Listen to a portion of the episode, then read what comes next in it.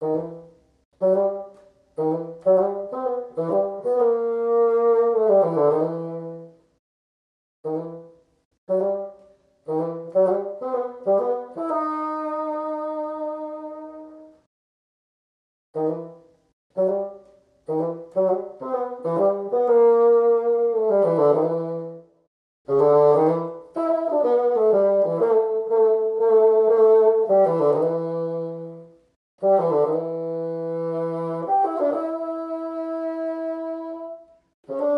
OK，欢迎收听卡克洛奇拖鞋下的沙龙，我是节目主持人蟑螂。今天又来到一个月一次的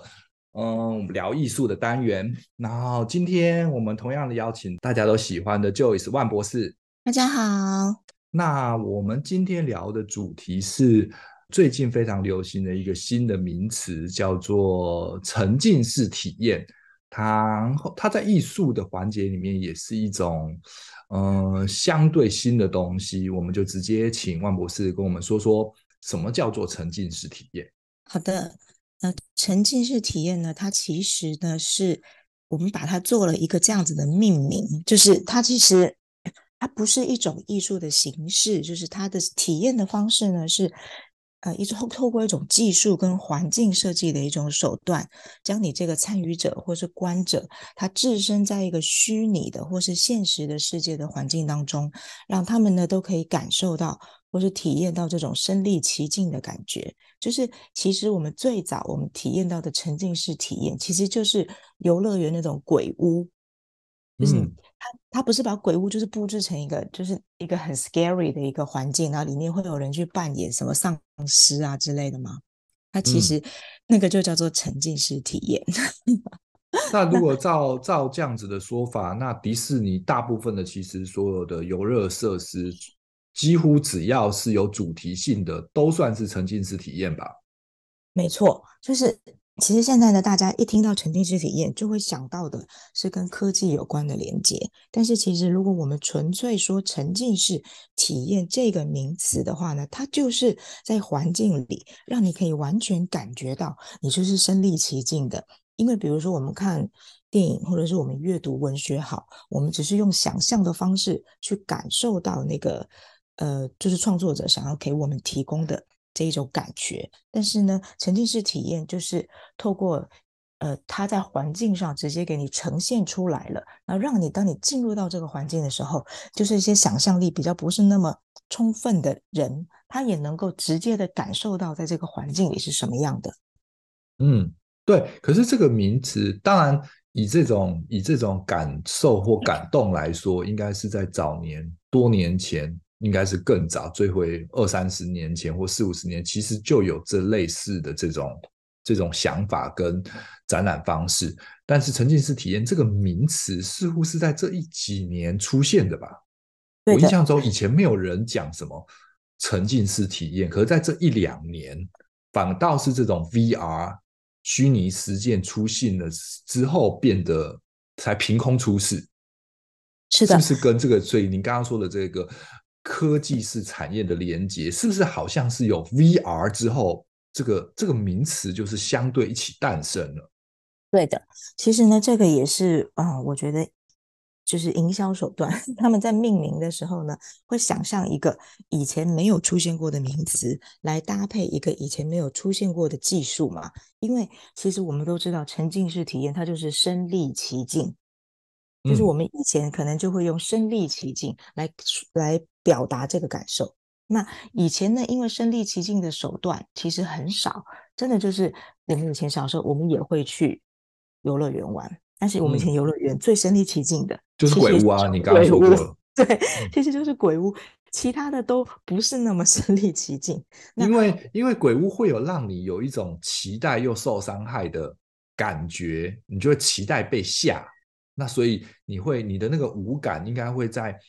很容易进入那个状况。可是比如说，我们就讲迪士尼其他的东西，比如说做了一个类似云霄飞的这个小货小车，带着你去看一些茶壶杯啊，米老鼠在旁边转转转啊，这个东西其实你就觉得哦，我现在是要看一个展览，可是我不会很沉浸于当中。对，因为不会，你你你知道，你知道现在你抱着小朋友或者是全家人一起，嗯、不会有一个什么东西冲出来吓你。嗯嗯嗯，所以嗯，可能会是因为我们也已经是成人了嘛，我们都知道这个东西是做出来的。它很难吓到我们，那、嗯、但是在鬼屋的时候，因为它充满了不确定性，所以我们会觉得体验感比较强。但是其实，如果我们回到就是体验感这件事情来说的话，不管是去呃 Universal 啊，或者去 Disneyland 啊，其实小朋友他的沉浸式体验感是最好的，因为他没有办法区别现实跟幻想嘛。很多小朋友不是他也觉得说他在游乐园看到的白雪公主就是真正的白雪公主吗，就对他来说，其实那个就是。非常就是就是只要看到白雪公主发传单给他，跟他挥挥手，他看到的就是白雪公主嘛。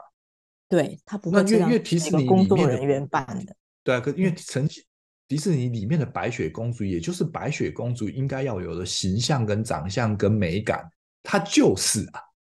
对，他也不能够 破坏，所以我们为什么说这些扮演人员他不能够破坏孩子的想象嘛？就是他必须要符合孩子的期望，因为对孩子来说，那就是一个非常沉浸式的一个体验，他不能够让孩子的美梦在这里突然就破碎了。所以这个其实是对。嗯、呃，小孩来说，为什么我们会很多孩子还会很希望说去 Disneyland 啊，或者去 Universal 去感觉到就是这种他看到的卡通，他喜欢的人物出现的这种感觉。那回到我们大人的身上来说，其实因为我们都已经是社会化的 成人了嘛，然后对我们来说，很多的东西我们都已经知道这个是团队扮演的，这里面是一个攻读生。哦，他也蛮辛苦的。嗯、所以你在体验这个东西的时候，你会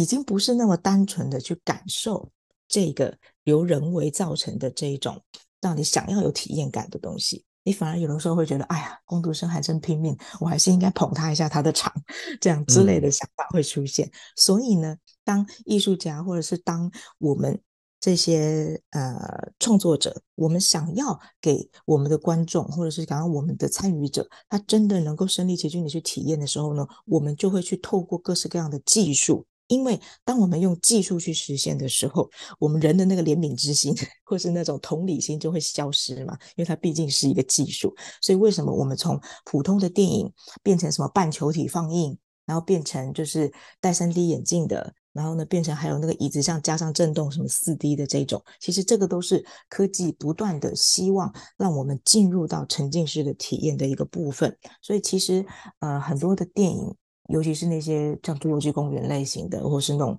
宇宙科幻片类型的，它都会去给你带入更好的，就是这种三 D 眼镜的体验也好，或是那种椅子会震动喷水的体验也好，它都是给你一个沉浸式的感觉。嗯、所以沉浸式体验，它就是一种。通过技术跟环境的手段，让你就是身临其境，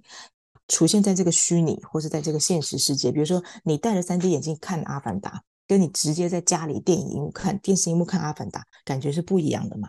所以，这个其实就是创作团队透过这些手段，希望让你身临其境的这一种感觉。那我们为什么会把这个沉浸式体验这个名词现在突然拉出来呢？因为毕竟就是像这种。这种这种立体电影都已经很长一段时间了，那就是因为这一种沉浸式体验的创作到 VR 实现了之后，我们当我们戴上这个 VR 眼镜，它跟以往那个比较简易式的三 D 眼镜比起来，它真的是有科技上的一个完全突破的时候，我们就会觉得说，这个我们值得给它一个新的名词，让。大家去感受它，因为如果你卖这个 VR 眼镜，你还是跟人家说身临其境，它好像卖点不是那么足嘛。嗯，所以当我们在体验到这个新东西的时候，我们也创造一个新的词汇去描述它。就是这种沉浸式体验，就把你沉到里面去，浸泡在当中去体验。它其实就是让你感觉到它的身临其境的感觉，比你以往经历到的所有的，不管是鬼屋，不管是三 D 电影，都比你这些来的更加的能够让你体验感是更好的。所以就创造了这样子的一个名词。但是其实它就是新媒体艺术的一个部分。然后我们用、嗯、我们用了这个名词去描述它。嗯，那我们再比较进入更进入一点，这一个用艺术形式表示的表现出的沉浸式体验。呃，之前我在北京，应该是多年前有看过一个，应该是国外来的一个用光，然后用透镜，以及用一些一些，应该大部分是用光 LED 灯，或是灯条、灯柱，以及在地上、墙面上，或者是你的四面投影。所产生出一种类似像是，反正大部分的人进入沉浸式体验的这种艺术展览里面，都会是一个，嗯嗯，他会欢迎你拍照，嗯，嗯，然后大家也还蛮沉浸在这个光学跟声效的一个变化当中。哎，您记得我说的是一个什么样的展览吗？之前我是在七九八，应该也是多年前，但他好像也来过台湾展览过，有几个团队。在做一个这样子的，嗯，其实现在做沉浸式体验的团队非常的多，那最有名的就是 teamLab，嗯，它是一个美国的吗？我们可以等一下一次详细的介绍这个 teamLab 这个非常成功的艺术团队。那它跟一般的我们刚才提到的沉浸式体验不一样的地方呢，就是其实我们刚才提到的，不管是鬼屋或者是电影，它其实。对，或是你有一些，我们可以看到现在有一些展销活动啊，它不是你可以进入那个模拟驾驶舱里面去开这个模拟车或者模拟飞机等等的，它其实也都是沉浸式的一个部分嘛。嗯、但是我们刚才说到的这一些，它跟 teamLab 或是艺术创团体创作的不一样的地方呢，就是这些通常都是活动、展览、游戏或者是影视的一种方式来呈现，它并不是纯粹艺术的。它不是为艺术而服务，或者它不是为了通让你通过这个展览而展开一个什么思考，它给你更多的是娱乐，它是让你感到感官，嗯、而且是感官上的娱乐，它是为了刺激，给你丰富你的感官上的体验。嗯、所以这种体验，它不一定是要在一个艺术空间，它通常比如说美术馆、博物馆、游乐园啊，甚至在商场或者体育馆里面，那你都都可以去举办，它只要是一个空间就可以了。那他对于这个以往这些娱乐式的，他对于体验的人群，他的要求也都不会有那么高的审美水准，包括各个年龄层、背景、兴趣，他都只要你没有什么心血管疾病，对不对？不要能够太不能够接受刺激，嗯、基本上都能是可以体验的。但是像纯粹艺术的沉浸式体验，比如说我们以 teamLab 为例的话，你要进去里面，如果说他是一个孩子，他进去他看到的就是那些漂亮的声光影、花朵飞舞。然后你碰触到它的时候呢，这些花朵就会散开，或者它会形成一个动物等等的不同的效果。它是互动式的，它不完全是你感觉它、你看它而已，而是你能够跟作品去进行互动。但是对，比如说，呃，年龄层低一点的孩子或者是学生来说，他看到的就是这个效果。那或者是对于这些。他并不会针对艺术作品去进行修养的这些，或是去思考的一些普通群众来说的话呢，或是不是特别感兴趣的群众来说，嗯，他看到的可能也都是声光效果。哦，换一个简单的一个方式来讲，就是内行的看门道嘛，外行的就是是一般人就是看热闹。对，嗯，他他一样能够感受到，就好像一样，我们把它可以跟就是抽象表现主义来进行对比。抽象表现主义的作品，它就是一个泼洒一些颜料在上面去展现动态嘛。那看不懂的人就会说这是什么？看起来画面很热闹，但是我不懂它是什么。我们可以把 teamLab 这种类型的作品，我们把它视为其实是抽象表现主义作品的立体化，因为它其实是非常多的光点。嗯，它不是一个图案投在那上面，对吧？它是一些光点，嗯、它是一些颜色的光点，再、哦、加上一些现场的一些装置的搭配，去呈现出，甚至那个光是不断的游移的，它可以呈现出像极光的效果，它也可以呈现出百花盛放的效果，但是它不完全是投影一个花给你看，它可能是光点去集散，去形成一个花，然后它是动态变化的。那这种类型的展示方式，它就更有赖于其实观者的想象。你看到的已经是一个具体呈现在你眼前的东西，但是它还需要你再去想象。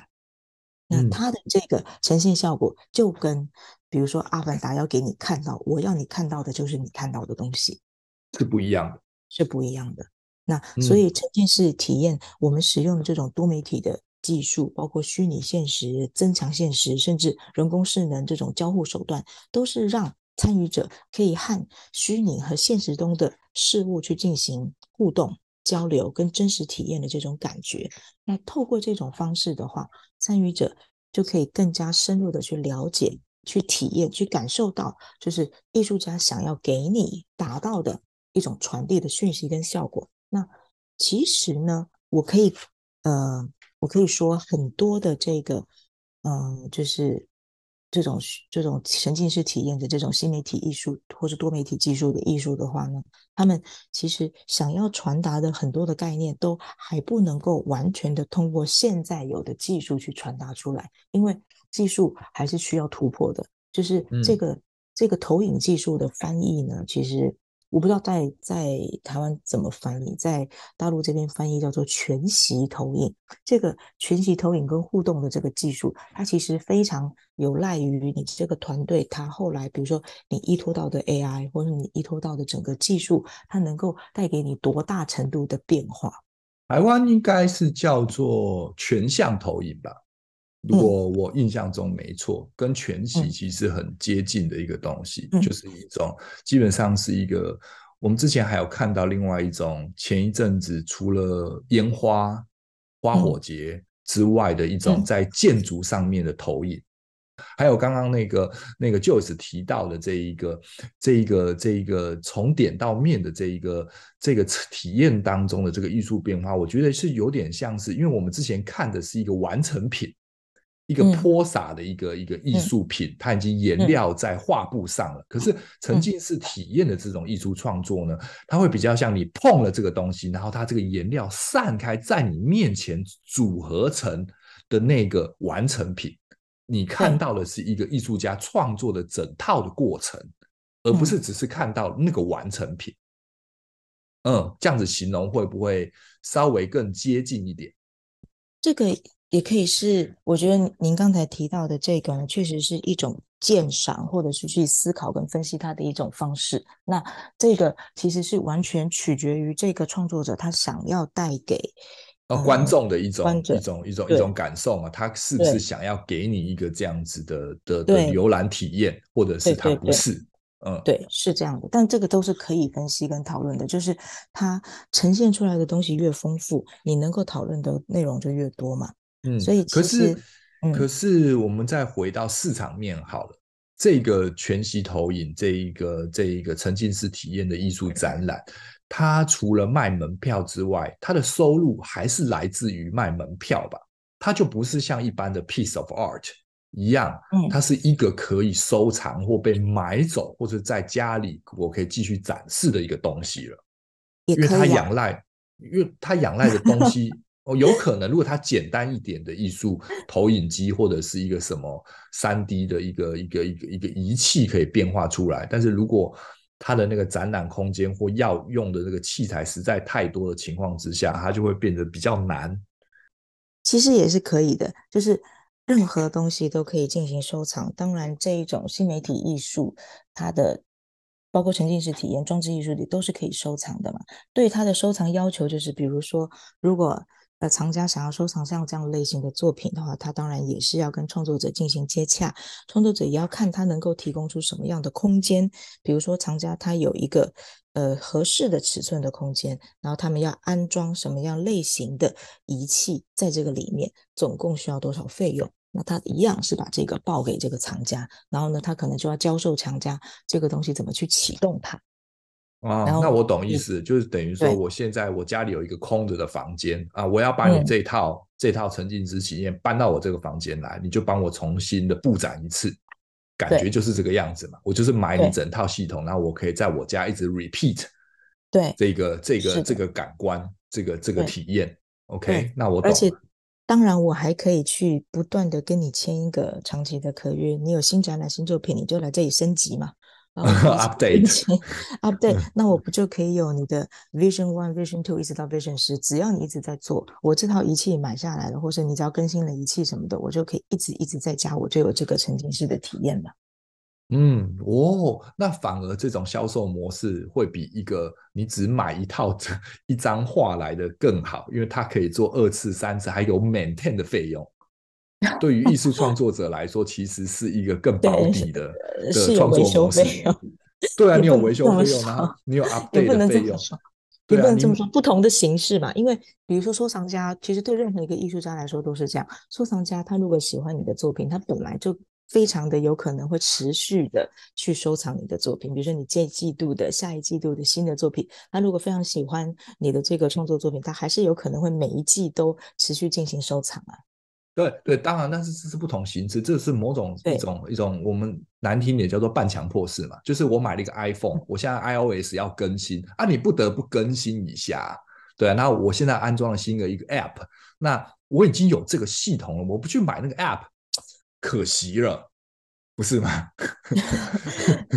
这个可能确实是我没有想过的问题，其实我对对对，他就有一点是我我已经我已经花了不知道多少钱弄了一套这个系统在我家，然后哎，这我总是我招待客人的时候，我总是要让他们看个新作品吧，对不对？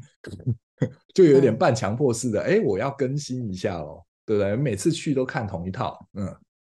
对不对？照你这么说来的话呢，其实这些新媒体艺术家也蛮竞争的哈。对对对对对对对对对，它的窗户其实开的比较多，嗯，对，就是它不会一扇门一扇窗就这样子关起来的，它就它就可以一直源源不尽的一直一直更新，只要它有一个新的 idea 就可以。嗯、好的，好，那。呃，我们刚才有提到说，就是其实新媒体艺术或者沉浸式体验，它为什么会产生？其实呢，就是因为新的技术它产生了以后，在艺术的领域，它就会催生出一种新的艺术形式嘛。就是我们之前提到，本来我只有绘画，或者本来我们只有做雕塑这种传统的经典艺术，后来呢，因为有了摄影技术的发明，我们就会产生了摄影艺术，对吧？或者是我们有影像技术的发明之后，我们就会出现出新的。影像类型的不同类型的创作方式，所以新媒体艺术这种沉浸式体验这种类型艺术的产生，在艺术领域，其实就是因为一种技术，它带来了一个新的创作方式，就会让创作者会想要去尝试，就产生了这个新的艺术形式。所以，其实新媒体艺术它的涵盖是非常广泛的，而新媒体艺术的作品呢，也会对大众来说是，因为很新鲜嘛，它就有一种奇观性。我这边可以给给大家补充一下，就是新媒体艺术就是 New Media Art，它的范围有多少，就大家就可以去了解一下。它按照不同的媒体的媒介，可以分成不同的分支，主要有 Digital Art，就是数数位艺术，然后 Computer Graphic，就是电脑绘图艺术。然后还有 computer animation，就是电脑动画艺术，还有 visual art 虚拟艺术，internet art 网络艺术，然后呃互动型艺术，然后呢 video games，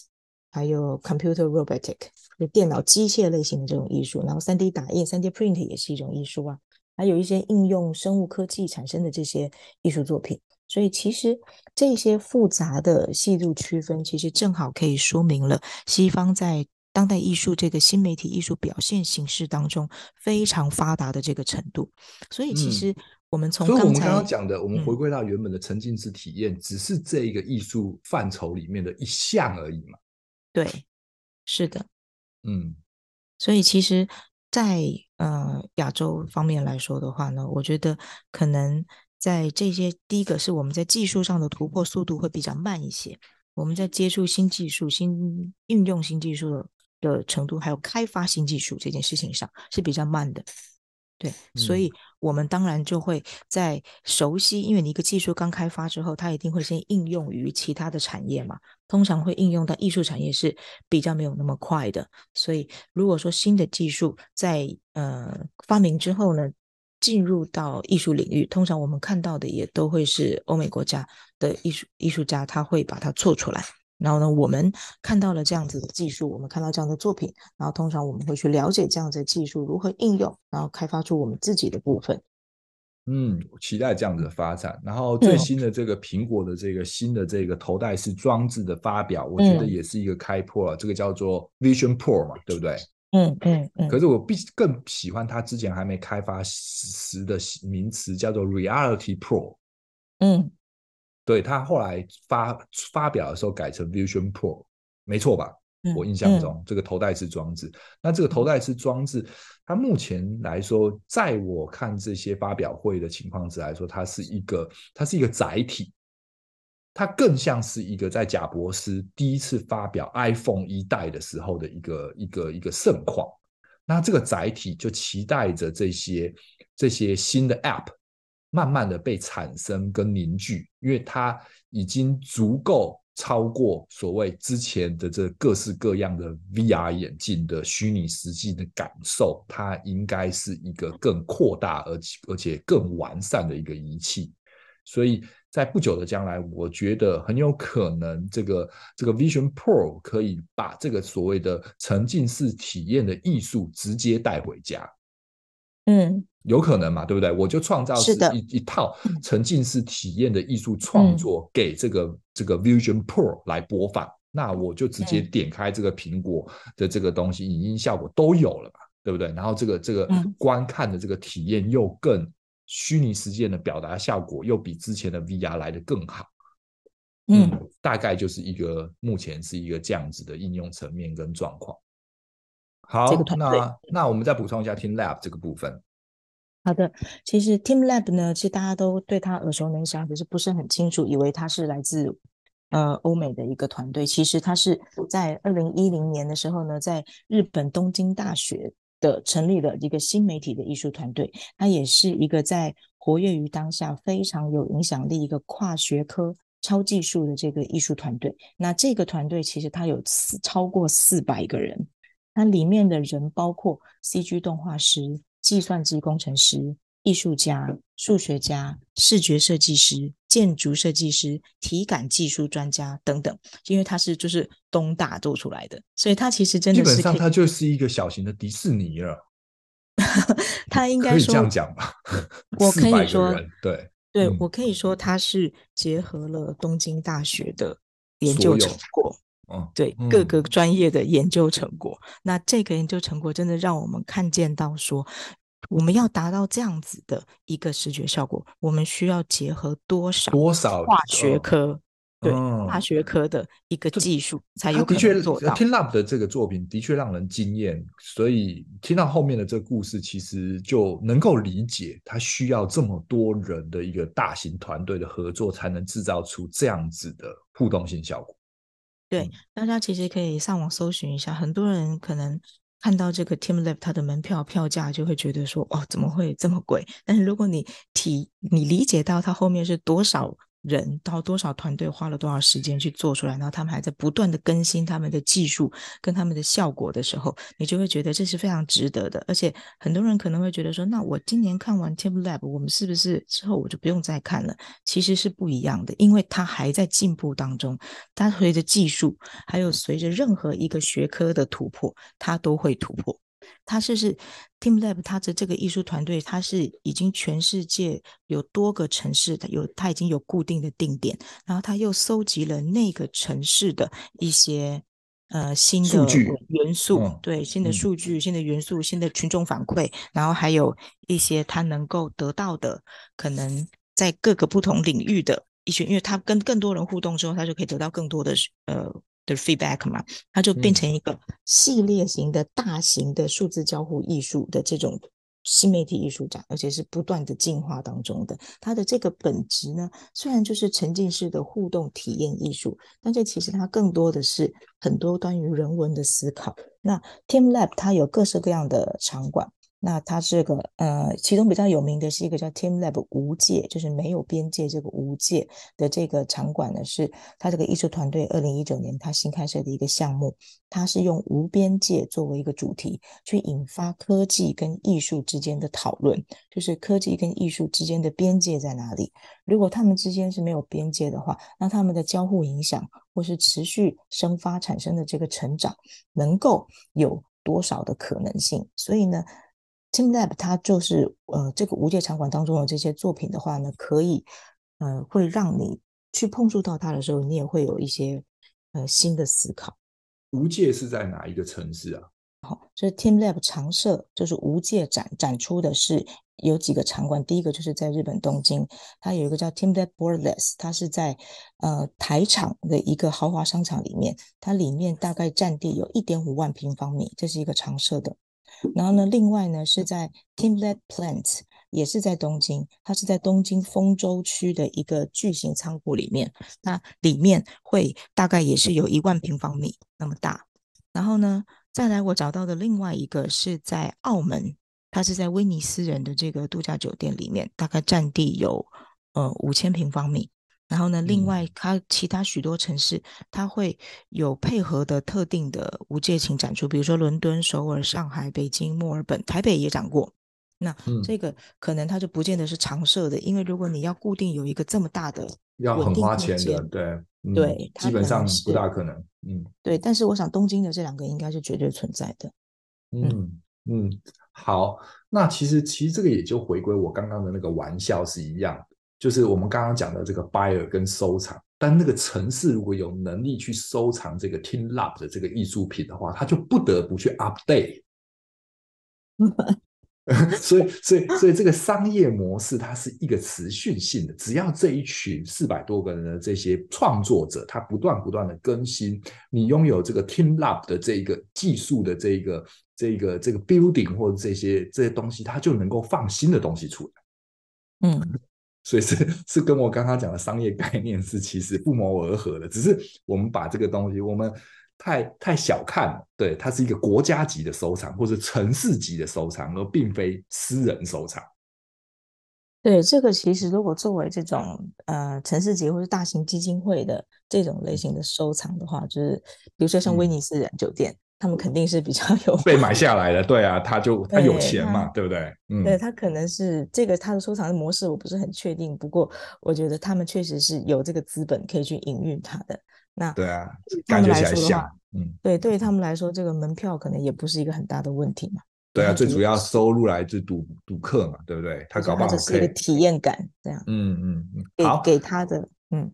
好，那我们今天的这个节目就到这边，谢谢大家的收听。然后有任何的关于沉浸式体验或艺术相面的问题，大家都可以留言。OK，谢谢大家，那谢谢。